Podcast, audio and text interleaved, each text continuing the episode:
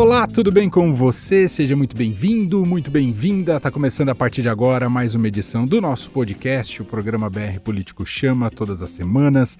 Um bate-papo com os editores do BR Político, brpolitico.com.br, analisando alguns dos principais fatos da política e da economia no Brasil e, claro, olhando também de perto tudo o que ocorre em torno do avanço da pandemia do novo coronavírus por aqui e também pelo mundo. Uh, cada um está em sua residência, seguimos na nossa quarentena, no nosso isolamento social. Começando aqui por Vera Magalhães, em São Paulo. Tudo bem, Vera? Como vai? Tudo jóia, Manuel, você, nossos ouvintes fiéis e também o meu amigo Marcelo de Moraes, que já tá quase um metaleiro de tão cabeludo. Não tava sabendo dessa, Marcelo de Moraes. Tudo bem com você? É isso? De volta à juventude? Salve, Emanuel, salve, Vera, salve todo mundo. Pois é, o cabelo está crescendo como a natureza deseja, né? Então, quem sou eu para para ficar é, contrariando a natureza? O cabelo está bem grande, viu? Estou atrás de um barbeiro em breve. Muito bem. Aí, Marcelo e Vera está começando o programa. Lembre que você pode também acompanhar todo o nosso histórico, né, de todos os programas, mais de 40 que já estão por lá do BR Político. Chama lá no brpolitico.com.br. Vamos falar sobre pandemia, evidentemente, hoje aqui, e outras crises da política, a, a, o judiciário, os processos no judiciário que envolve o presidente Jair Bolsonaro. E a gente começa hoje com uma operação da Polícia Federal e do Ministério Público Federal que cumpriram mandados de busca e apreensão contra o governador do Pará, Helder Barbalho, e ainda outras 14 pessoas numa, numa operação que apura supostos desvios de recursos e fraudes em processos de licitação para compra de ventiladores pulmonares destinados ao combate à Covid-19. Uh, Vera Magalhães é, é, sempre assustador. É claro que carece de investigação, provas, etc. e tal, mas acho que a gente não pode deixar de manifestar o quanto é assustador pensar que pode ter tido corrupção em meio a uma pandemia como essa, não é, Vera? Pois é, né? mas não dá para duvidar, Emanuel, porque a gente sabe que para os corruptos a oportunidade faz os negócios. E como a pandemia é uma boa razão para se dispensar licitações ou para se apressar processos, é nesse momento que os espertalhões, infelizmente, resolvem ganhar dinheiro à custa do sofrimento alheio. Então, eu acho que sim, a Polícia Federal faz bem em investigar isso. Na verdade, é, esse protocolo para se investigar as, as compras durante a pandemia foi feito ainda no tempo em que o Sérgio Moro era o ministro da Justiça e o Valeixo era o diretor-geral da PF. A novidade são essas operações, né? E aí começou em maio a primeira grande operação foi no Rio de Janeiro, envolvendo o governador Wilson Witzel, o IAPAS, aquele instituto que foi contratado para fazer os hospitais de campanha. Houve busca e apreensão, inclusive nos endereços do governador. E na ocasião, houve aquele fato inusitado de a deputada federal Carla Zambelli, no dia antes da operação placebo, ter dito numa rádio que iam começar operações contra os governadores. Ela foi muito específica nesse ponto e, de fato, a operação atingiu. No dia seguinte, quando ela foi explicar essa sua declaração, que causou é, muita celeuma, ela foi até a CNN e falou que, que ela não precisava ser vidente ou algo assim para pensar em quem deveria ficar com as barbas de molho e, coincidentemente, citou o governador do Pará, Helder Barbalho, que agora, é, essa operação desta quarta-feira atinge o Pará, e ela disse que ele tem a corrupção na veia ou no sangue, acho que foi no sangue a expressão que ela usou, por ser filho do senador Jader Barbalho. Então, é, de novo, isso está sendo trazido à baila, a gente mesmo publicou no BR Político, e a deputada está fazendo troça em cima disso, dizendo que ela é vidente, mãe de Ná, publicando charges a esse respeito, mas o fato é que é perturbador se imaginar que essas operações sejam destinadas a adversários políticos do presidente e tenham vazado para aliados do governo. Isso é muito preocupante. Ela mesma chamou a operação de Covidão na época. E é, o fato é que o roteiro que ela está dizendo está se cumprindo. Ela disse que o próximo pode ser o governador João Dória, aqui de São Paulo. Ele respondeu hoje na entrevista que ele dá todos os dias. Então, eu acho que é algo para a gente ficar atento, ficar é, ligado, porque também o combate à corrupção não pode ser um pretexto para a política. As duas coisas, o combate à corrupção tem que acontecer sempre, mas dissociado das preferências políticas da pessoa investigada.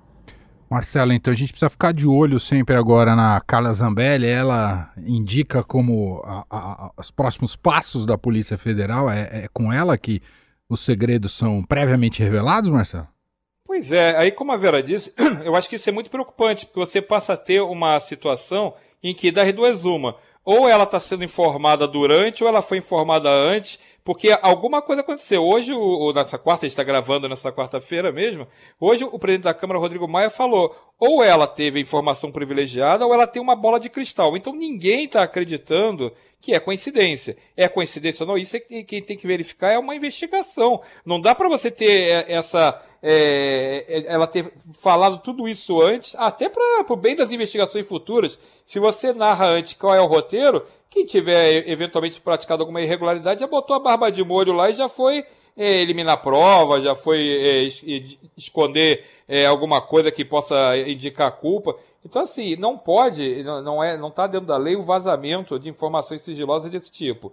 Esse é o primeiro ponto. O segundo, tem que se comprovar, ela vazou ou não vazou? E o terceiro ponto, é, é uma polícia política ou não é uma polícia política? Porque está seguindo exatamente o roteiro que se imaginou que seriam governadores que não comungam da mesma é, é, liderança do Bolsonaro. Então, tem uma confusão muito grande nessa operação de hoje que não dá para se anular todas as investigações que têm que ser feitas, seja em qualquer estado, porque realmente é uma verdade. Quando você tem uma oportunidade, vagabundo aproveita a oportunidade. Então, assim, vai, vai fazer sem licitação, nossa, a, a, a turma corre que nem louca para fazer mal feito. Por isso que você tem que investigar. Agora, não dá para achar que é, tudo também é mal feito. Pode ser que tenha coisa que não seja mal feito e estejam forçando a investigação para justamente criar um fato político. Acho que tem que ter a investigação sim, investigar todos os governadores, para todo mundo que tiver é, é, alguma suspeita, mas esse roteiro é muito estranho. É o roteiro exatamente que uma deputada bolsonarista disse que ia acontecer a partir da mudança do comando da Polícia Federal, a partir da saída do Sérgio Moro do Ministério da Justiça. E é o que está acontecendo. Então, no mínimo, alguém tem que tomar um depoimento da deputada Carla Zambelli para saber, eh, fazer uma investigação para saber se ela vazou ou não vazou a informação antes. Acho que ela pode fazer o deboche que ela quiser na, nas redes sociais dela, ela, ela se alimenta mesmo de polêmica, ela é uma, desse estilo parlamentar polemista mesmo. Mas agora, se ela tiver vazado alguma coisa para ela, para ela e para quem vazou para ela, tem que ter uma punição sem dúvida, porque não pode. É, o, o governador João Dória chamou a Carla Zambelli de mãe de Iná, né? Já que tem antecipado essas operações da, da Polícia Federal. O que, que você vai falar, Marcelo? Não, e, que, e ele, além disso, disse que ela preferia engraxar as botas dos militares. Então, assim, é, é claro que o, o governador começou a reagir, porque já sabe que naquela, naquele roteiro aparece o nome dele. Tem alguma coisa irregular? Não tem? Isso quem vai ver é, são os órgãos de investigação. Mas só que o carnaval que se faz quando tem uma operação dessas, se o sujeito for culpado, não tem problema. Mas se o sujeito for inocente ou não for ele o culpado, já está na, já tá na, a história está toda na rua. Então não tem, não tem como reverter o prejuízo político, né? Então acho a, a, a operação tem que fazer sim, mas acho que tá, que tem coisa esquisita, que tem, que tem caroço nesse angu, tem, viu? É isso. Bom, estamos aqui. Um Diga, Vera. Aspecto, desculpe, Emanuel.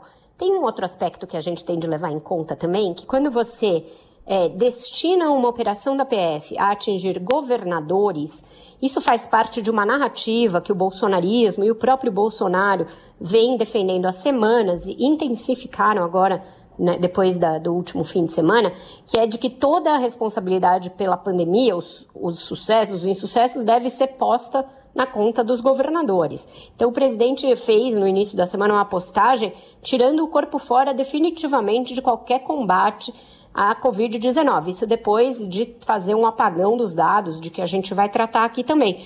Então, essa história de governadores corruptos se encaixa perfeitamente nessa narrativa de que eles já estavam fazendo atos contra a economia, de que fizeram um fechamento da economia que não seria necessário, e para isso o Bolsonaro até se valeu de uma interpretação dúbia é, feita pela OMS a respeito da transmissão de, do coronavírus por pacientes assintomáticos. Então, tem toda uma narrativa na praça para estigmatizar os governadores e jogar neles o peso político que a gente sabe que vem numa pandemia, na, no qual esse uso da PF vem bem a calhar.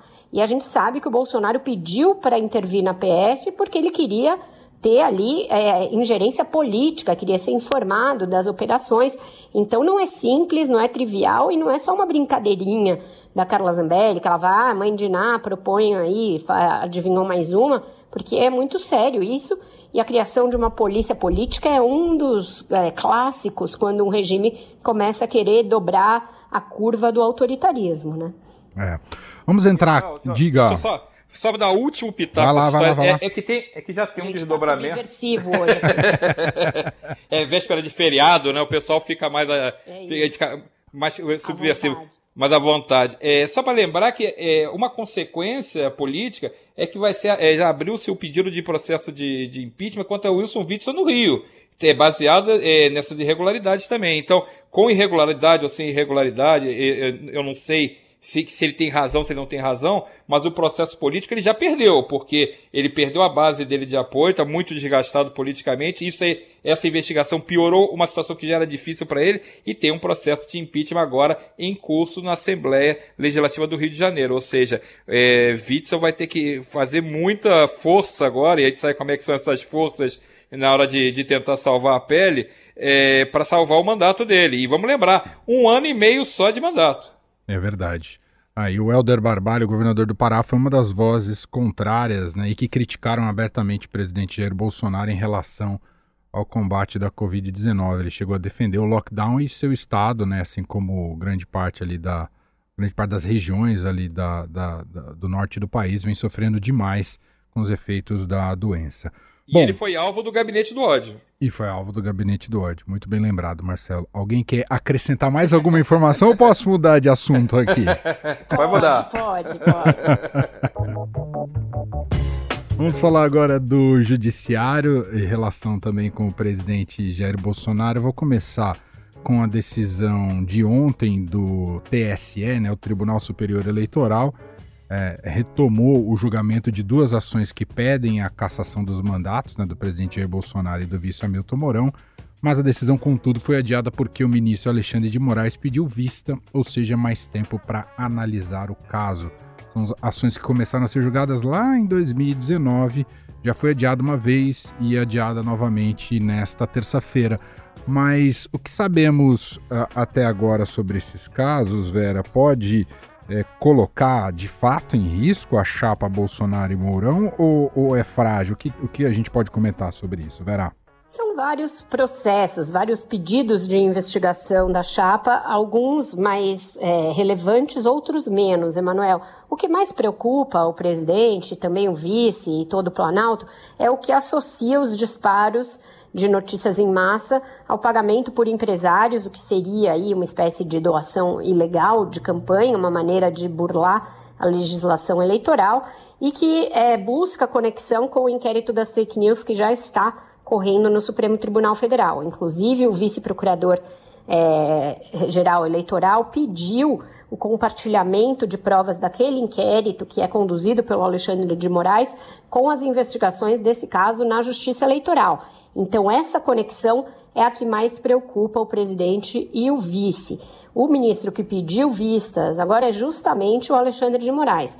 Isso se explica, não é nada procrastinatório, é que ele acaba de tomar posse numa cadeira no TSE, está querendo tomar pé da situação, muito provavelmente porque ele também terá de decidir, né? Até esse processo que ele pediu vista não é o que é diretamente relacionado com o inquérito dele mas ele tem de tomar pé do todo do que está se discutindo na Justiça Eleitoral, até para decidir sobre o compartilhamento ou não das provas. E lembrando que o Supremo amanhã tem uma decisão importante a respeito desse inquérito, que vai validá-lo ou não, saneá-lo de algumas das suas, é, dos seus alguns dos seus aspectos questionáveis. Então, as duas coisas estão muito imbricadas, muito ligadas, e a gente vai ter de acompanhar os dois tribunais concomitantemente.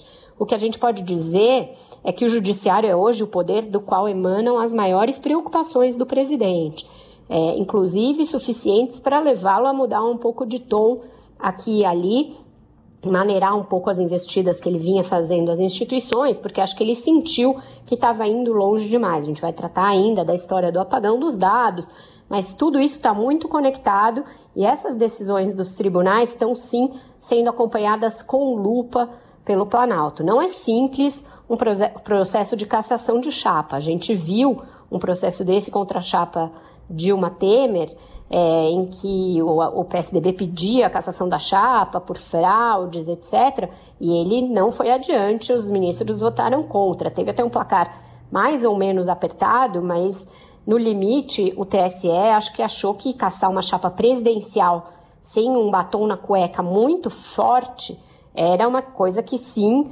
colocava em xeque a própria sustentabilidade do sistema democrático. Então eu não acredito muito que prospere é, um processo dessa natureza. Eu acho difícil, mas ele é objeto de muita preocupação, sim, do Palácio do Planalto porque o Bolsonaro e seus aliados entendem que o judiciário pode usar esse caminho para tirá-lo do poder, porque o Congresso justamente não avança com nenhum processo de impeachment. Marcelo, no campo ainda do judiciário, a gente está gravando nessa quarta-feira, tem julgamento do Supremo Tribunal Federal sobre a continuidade ou não do inquérito das fake news após um pedido do Procurador-Geral da República, Augusto Aras. Vera Rosa traz aqui no Estadão que, até pela condução do Toffoli junto ao Supremo, como mediador, que esse inquérito deve persistir. Deve persistir porque ele tem revelado muita coisa importante, Marcelo, e de alto poder destrutivo para o Planalto? Eu acho que sim, e, e, vamos lembrar que essa questão das fake news, elas não, é, esse, esse, inquérito tem alguns problemas. A gente sabe que é, a gente já comentou isso nos programas passados que ele tem uma coisa que é, uma, é, é meio que um ilimite, né? Você pode.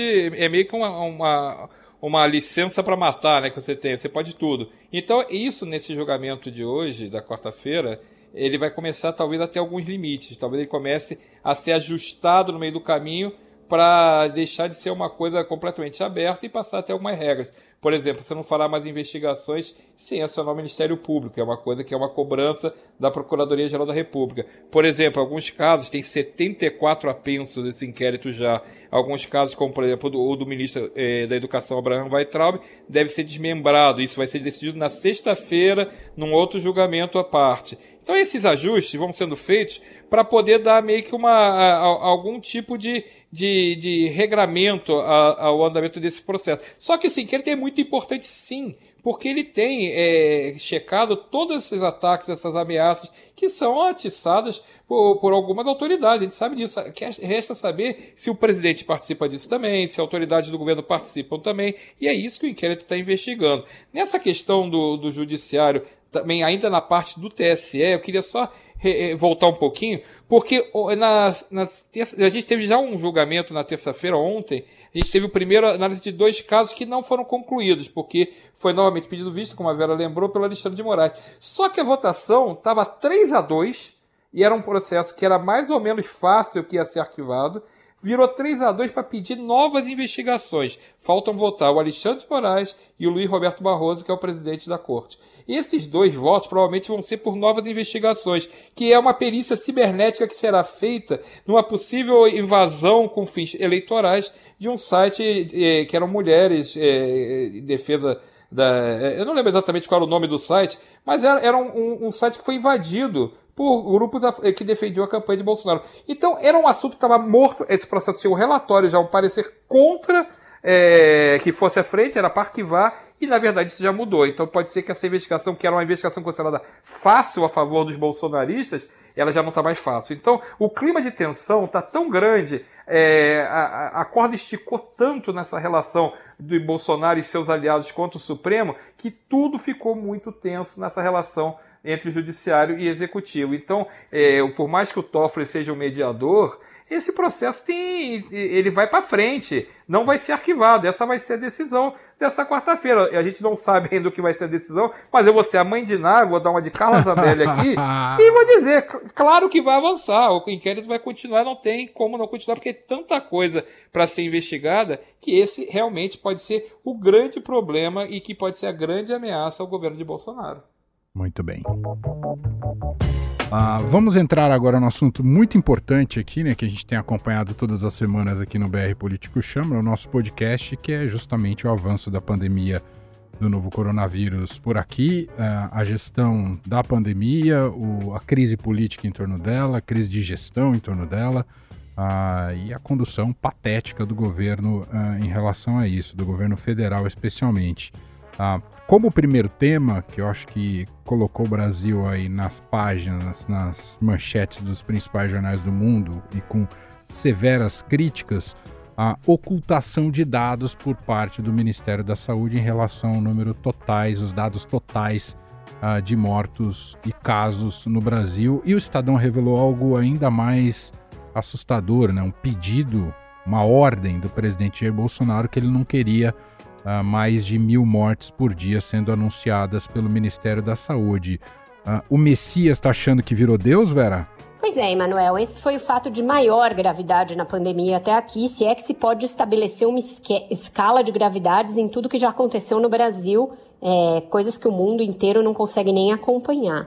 O presidente determinou é, que fosse mudado o horário da divulgação, primeiro, dos dados da pandemia, e depois que fossem revistos os números e que fosse retirado do ar o site com a série histórica, trocado por um site muito mais simplificado, em que os números é, eram visivelmente maquiados, porque você passava a considerar só os mortos daquele dia e não as mortes confirmadas naquele dia. Então, isso fez haver um gap ali de mortos, se escondeu uma série de cadáveres é, embaixo do tapete.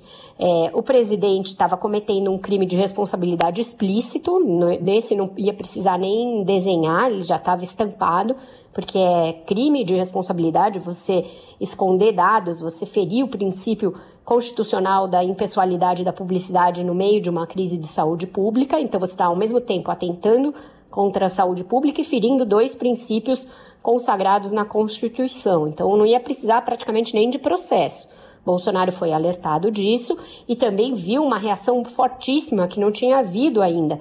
Tanto os poderes foram muito duros, o Alexandre de Moraes deu uma nova liminar mandando reativar os dados como eles eram, quanto a Câmara, o TCU, a imprensa e vários organismos da sociedade civil se mobilizaram para fazer uma divulgação paralela dos números, o que nos colocaria aí sim na vexatória situação de párias globais. Nós chegamos a ser tirados do levantamento diário que a Universidade John Hopkins, que é o centro mais respeitado de estudo da Covid-19, faz, porque justamente os nossos dados se tornaram inconfiáveis. Então, foi um passo longe demais do Bolsonaro e do seu ministro interino da Saúde, Eduardo Pazuello, tiveram de voltar atrás por determinação do Supremo, acho que voltariam atrás, mesmo que não houvesse eliminar por conta dessa reação fortíssima da sociedade, e o presidente desde então passou a querer posar um pouco mais de estadista. Fez aquela reunião cenográfica ontem de ministros, em que não falou nenhum palavrão, não xingou ninguém, não exigiu nenhuma cabeça, não pediu para interferir em lugar nenhum, não falou de hemorroida nem nada, é, falou até como um chefe de Estado é, para que fosse gravada e exibida, como aconteceu, né? Típico ali do realismo soviético, em que você produz as cenas tais como você quer que elas sejam retratadas.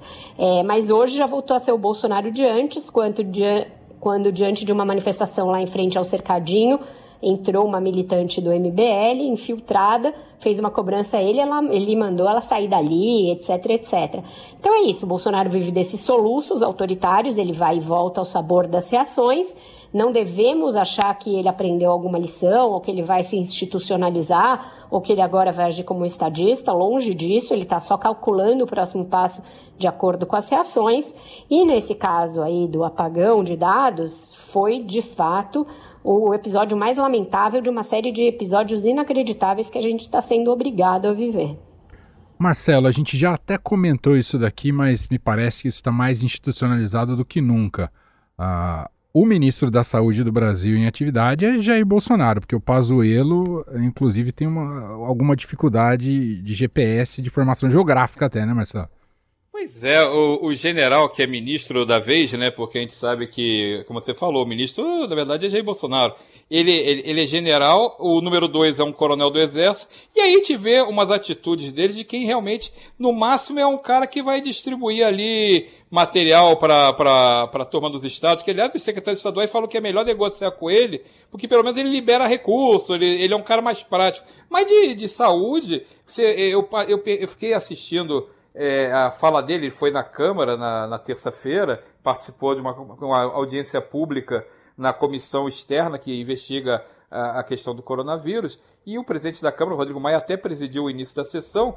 E foi um festival ali de. de sabe aquela coisa do embromation? Ele foi só ali rolando, né, veja bem, tentando explicar que os novos dados, agora sim, vão ter dados maravilhosos que antes nunca tinham esses dados espetaculares que na verdade levou 20 dias para conseguir isso, então mal entendido. Então é tudo meio assim, vamos tentar arrumar. E ele fez uma, uma, uma afirmação que aí o pessoal começou a olhar assim, é, realmente vai ficar difícil. Que ele, ele tentou explicar por que, que alguns casos aconteceram no norte e nordeste, outros aconteceram em outras regiões, porque são diferentes as, as temperaturas. Ele falou que o norte e o nordeste tem uma temperatura, o inverno bate com o hemisfério norte. Aí o hemisfério norte a gente lembra, né? É a neve que tem na Europa, a neve que tem nos Estados Unidos, e tem lá o Ceará, Amazônia, Pará. Na cabeça do general Pazuello é a mesma coisa, né? Então o pessoal começou a, a falar assim, bom, vamos passar uma estação de esqui lá no, no Ceará, né? Vamos, vamos fazer uma, uma festa por lá. Então o, o, o general parece também é, ele ser um executor de ordens. Ele está lá para cumprir a ordem que o presidente está, cumprir a missão que o presidente repassou para ele. Eu conversei depois com o presidente da Câmara, Rodrigo Maia, perguntei: vem cá, você. É, a explicação do, do general te convenceu? Ele falou assim: ainda não. Então, na verdade, essa é a sensação que dá. A sensação é que o Ministério é, deixou de ser uma, uma referência, você teve isso primeiro com o Mandetta depois, e com seus técnicos, né? Depois teve isso com o Nelson Tati um pouco menos, mas ainda tinha alguma referência, pelo menos, né? O Nelson Tais com aquele jeitão dele também, que não era, era meio esquisito, mas de qualquer jeito ele tinha uma equipe muito boa e ele se defendia as informações como uma coisa sendo o que ia balizar a estratégia. Não tem mais isso, isso acabou. Você tem agora essa confusão dos dados. E teve um outro episódio que foi uma, outra bizarrice que é uma coisa comum nesse governo. O empresário bilionário Carlos Wizard, ele, ele foi escolhido para ser secretário, sabe-se Deus por quê, de uma área específica do ministério, uma área importante. Aí ele foi para lá, sem ser nomeado, começou a dizer que ia ter recontagem dos mortos, que ia ter que tinha estado que fraudava o número de mortos porque para pegar dinheiro. Foi uma loucura, a repercussão péssima, horrorosa, começou-se um boicote nas redes sociais contra as empresas do Carlos Wizard e dentro do governo também já não se gostava mais dele porque descobriu-se que ele, ele elogiava muito o João Dória. Então ele, ele nem assumiu e no domingo ele entregou o cargo que não chegou a ter. É uma maluquice, ia ser um dos caras top nessa estrutura do Ministério da Saúde, que é quem, em tese, deveria estar coordenando o combate ao coronavírus.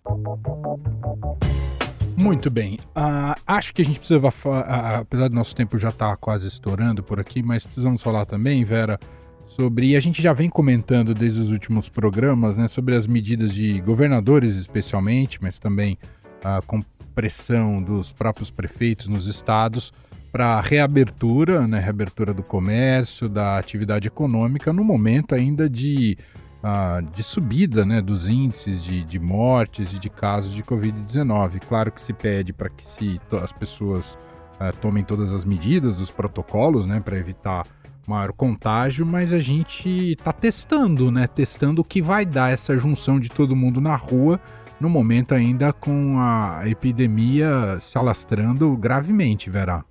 É o tipo de teste contrário do que a gente deveria fazer. A gente deveria fazer testes em massa para a Covid-19, justamente para ter os dados em mão para definir a melhor hora de reabrir a economia. Mas a gente não só não testa, como não faz rastreamento ativo de casos, portanto, a gente não sabe o itinerário das pessoas que estão contraindo Covid-19 para saber se ainda está havendo um contágio em massa de pessoas. Então, a gente vai fazer uma reabertura absolutamente no escuro e ainda no, se não no pico, mas pelo menos no platô da pandemia, Emanuel, algo também inédito no mundo. Então, o Brasil inventando várias jabuticabas é. num momento de pandemia. O resultado das jabuticabas são mortes. Então, não acho viável imaginar que isso seja algo defensável. E aí a gente não está falando do governo federal, não, está falando dos senhores governadores que no início tiveram uma postura bastante é, responsável em relação à Covid-19, mas que agora parece que jogaram a toalha diante das pressões políticas e econômicas e do fato de que justamente por a gente ter feito uma quarentena absolutamente desordenada, nunca ter testado eficientemente, ter uma subnotificação imensa por causa disso, eles que eles entenderam, essa guerra já está perdida, vamos deixar rolar a tal da imunidade de rebanho e quanto antes as pessoas pegarem, a gente reabre a economia. Parece ser esse o raciocínio por trás, porque não há outro, não tem racionalidade alguma de você imaginar que lugares como a cidade de São Paulo reabram shopping center e comércio de rua e não reabram parques. É, qual é a lógica disso? O parque é um lugar aberto no qual você consegue muito mais evitar o contato físico com as pessoas do que em shoppings, onde a gente já está vendo os lugares que reabriram com filas, as pessoas em filas nos shoppings porque tem alguma psicose maluca na cabeça das pessoas que porque elas ficaram três meses trancadas em casa, elas têm que ir se aglomerar em fila de shopping. Muitas vezes para é, tem um vendedor que fala que a pessoa fica na fila e ele fala, pois não, ele fala, não, tô aqui só dando uma olhada. Então, quer dizer, é, é uma coisa de louco por parte dos governantes, por parte dos governados. A gente está vivendo quase um, sei lá o que, que é isso, é um conto do Garcia Marques, realismo fantástico. Pós, é, o, o Brasil nos tem tempos do, corona, do coronavírus, porque não tem racionalidade por trás de nada disso. E a minha é, impressão é que a gente vai reabrir para fechar logo em seguida. E aí é o pior dos mundos, porque tem um efeito econômico pior, a meu ver, tem um efeito psicológico muito sério e pode ter um efeito de colapsar os sistemas de saúde que os governadores parece que não estão levando em conta, porque isso vai cair no colo deles mesmos. Aqui em São Paulo a gente tem uma guerra política, por exemplo, dos prefeitos do PSDB é, em guerra para ver quem reabre antes as suas cidades, é, o ABC Paulista, a capital, tudo isso vai cobrar um preço nas urnas, porque depois que a coisa for, a vaca for para o brejo, não vai adiantar as pessoas dizerem, olha, mas a gente tentou reabrir, porque a irresponsabilidade vai cair no colo dessas pessoas. Então eu aconselho o nosso ouvinte, que eu tenho certeza que é mais sensato, que não tem essa shopping mania, a não se pautar pela uhum. decisão dos governantes e a continuar fazendo seu distanciamento social, porque agora a gente está meio na base do cada um por si. Eu estou vendo aqui, Vera e Marcelo, fotos, não sei se vocês viram, da 25 de março, né? Importante é. polo né, comercial aqui de São Paulo do dia de hoje, do dia 10, é assustador, é assustador. E, e Emanuel, só, só para completar, ah. hoje, hoje quarta-feira e ontem terça-feira, foi o recorde de mortes em São Paulo, no estado de São Paulo. Tem 340 óbitos registrados em São Paulo na quarta-feira. É o maior número. Tinha sido no dia anterior 334 óbitos registrados com o maior recorde. Ou seja, a cidade não é que, não é que o estado está melhorando, ele está piorando. Na verdade, os números estão mais graves. E é exatamente isso que a Vera falou. A pressão está tão grande para abrir por causa da economia, por causa das lojas, por causa de sei lá o quê, que está abrindo. Vai abrir. A gente inventou a quarentena que, que, que abre no meio do, do, do, auge da pandemia. Então a gente vai conseguir realmente essa jabuticaba já não é mais jabuticaba, é uma super jabuticaba. É, e já tiveram cidades aqui no estado de São Paulo que tiveram que recuar, né? Estavam em outro estágio e voltaram para o estágio mais fechado, como a Vera estava citando há pouco, né? Que é o caso de Ribeirão Preto, Barretos, que os números cresceram demais de casos. Ah, os sistemas de saúde não estão dando conta e tiveram que realmente fechar o comércio porque é, aparentemente é, é a tendência que deve ocorrer quase como um todo em várias regiões e, do país. E, e, aqui em Brasília, aqui no Distrito Federal, aconteceu isso. Você teve a, a abertura aqui, os casos eram, eram, em menor porte, você tinha menos quantidade de casos e de mortes, resolveu se flexibilizar, resolveu se abrir é, bastante, e algumas regiões da, do, da capital, por exemplo, Ceilândia é o mais grave, teve um boom de casos. Você começou e teve que reverter. Você teve que fechar várias coisas que estavam abertas. lockdown, né, Marcelo? Claro. O estágio mais fechado ainda, né? Mais fechado num lugar que você já perdeu o controle, porque é um lugar muito densamente povoado. Então você não consegue mais segurar e aí tranca a porta, né? Vamos fechar tudo, fazer o lockdown para tentar conter alguma coisa. Então você tem pelo menos três partes da, da capital, que, é, que além de Ceilândia tem estrutural e tem o sol nascente, então são regiões muito densamente povoadas, que você já está tendo que, que você teve que reverter a, a situação. Bom, uh, para fechar aqui o nosso programa de hoje, o BR Político chama, é, vocês viram os memes da, da declaração do, do Pazuello? É, é imperdível para quem não viu essa campanha que já se iniciou para Olimpíadas de Inverno em Mossoró 2026. essa realmente, é, eu sei que a gente está no meio de uma tragédia, mas é uma possibilidade de dar risada no meio ah, de não, algo. Mas se também a gente não der risada dessa tragédia, das coisas que esses caras falam, aí também não tem como aguentar, né? E mostra, e, mo e mostra, a qualidade da turma, né? Pedir demais. É. é. não dá. E quero fechar ouvindo de vocês. É, exatamente. O quão romântico será o dia dos namorados de vocês em tempos de pandemia? E aí, Vera? Ah. Aqui a gente encomendou uma. Não, já fiz, claro. Você acha que a gente vai Teve deixar um passar em branco? silêncio Não, aí. Encomendamos uma caixa de queijos e vinhos e vai rolar com certeza a live do Lulu Santos. É o meu programa do, da, da, do Dia dos Namorados. E eu tenho um disco também para recomendar para os nossos ouvintes, que é o disco novo do Ira, que é muito legal. O Ira vive brigando, voltando, brigando, voltando. E agora eles voltaram e lançaram um disco que tem a participação especial da Virginie. Então, numa das faixas, que é a faixa que eu mais gosto, que chama Efeito Dominó.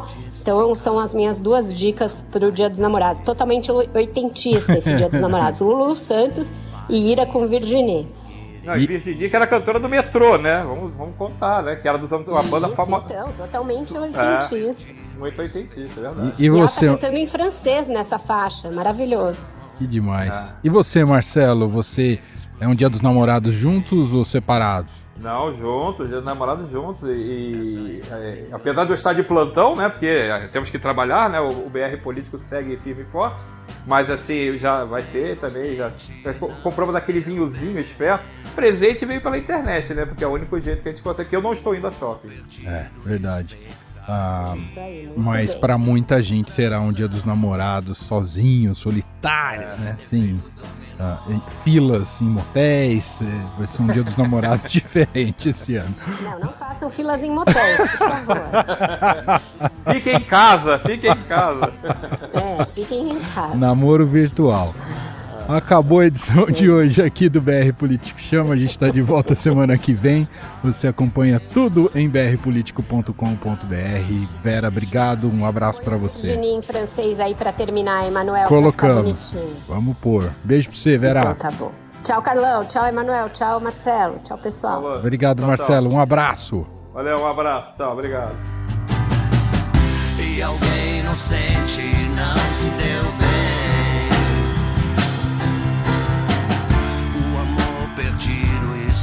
Je